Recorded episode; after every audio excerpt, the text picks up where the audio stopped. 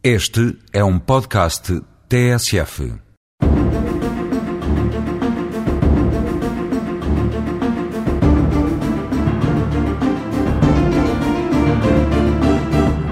Voltamos hoje a falar de férias, o que, convenhamos, é sempre um tema agradável de escutar, principalmente para quem ainda não as gozou. No ano da contratação do trabalhador, este tem direito, após seis meses completos de execução do contrato de trabalho, a gozar dois dias úteis de férias por cada mês, até ao máximo de 20 dias úteis, devendo fazer no próprio ano ou, em determinadas condições, até 30 de junho do ano civil subsequente. Não podendo resultar, nesta última situação, e na falta de cláusula da regulamentação coletiva de trabalho que o permita, uma acumulação do gozo de férias que exceda 30 dias úteis.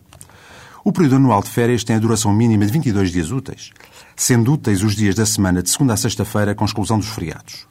Não podendo as férias ter início em dia de descanso semanal do trabalhador e tendo de ser sempre gozados efetivamente 20 dias úteis, sendo renunciável por parte do mesmo o gozo dos restantes dias. A duração do referido período de férias é aumentada entre 3 a 1 dia útil de férias, consoante o trabalhador nunca tenha faltado ou tenha dado até 3 dias ou 6 meios dias de faltas justificadas no ano a que se reportam as férias. As férias devem ser, em regra, gozadas no ano em que são devidas, muito embora, por acordo entre empregador e trabalhador, ou quando este pretenda gozá-las no estrangeiro com familiares, tal possa vir a acontecer no ano subsequente, em acumulação ou não com as entretanto devidas. Após se encontrarem marcadas as férias, o empregador só pode adiar as mesmas ou interromper as já iniciadas pelo trabalhador em função de exigências imperiosas do funcionamento da empresa, tendo, contudo, em caso de interrupção, de permitir o gozo de metade do período de férias a que o trabalhador tinha direito e ainda de indemnizar este, em qualquer uma das situações, interrupção ou adiamento, dos prejuízos que comprovadamente haja sofrido no pressuposto de iria gozar as férias de uma forma continuada e no período fixado. Por exemplo, o preço da viagem de avião, estadia no estrangeiro e outras despesas quando já estiverem efetuadas.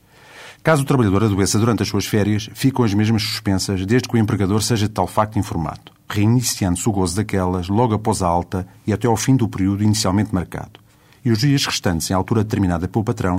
caso não haja acordo com o trabalhador quanto esse facto. Importa realçar firmemente as regras especiais que, em matéria de férias, a lei prevê para os contratos de trabalho de duração inferior a seis meses e para situações de ausência duradoura do trabalhador ao serviço, em virtude de doença prolongada, por exemplo.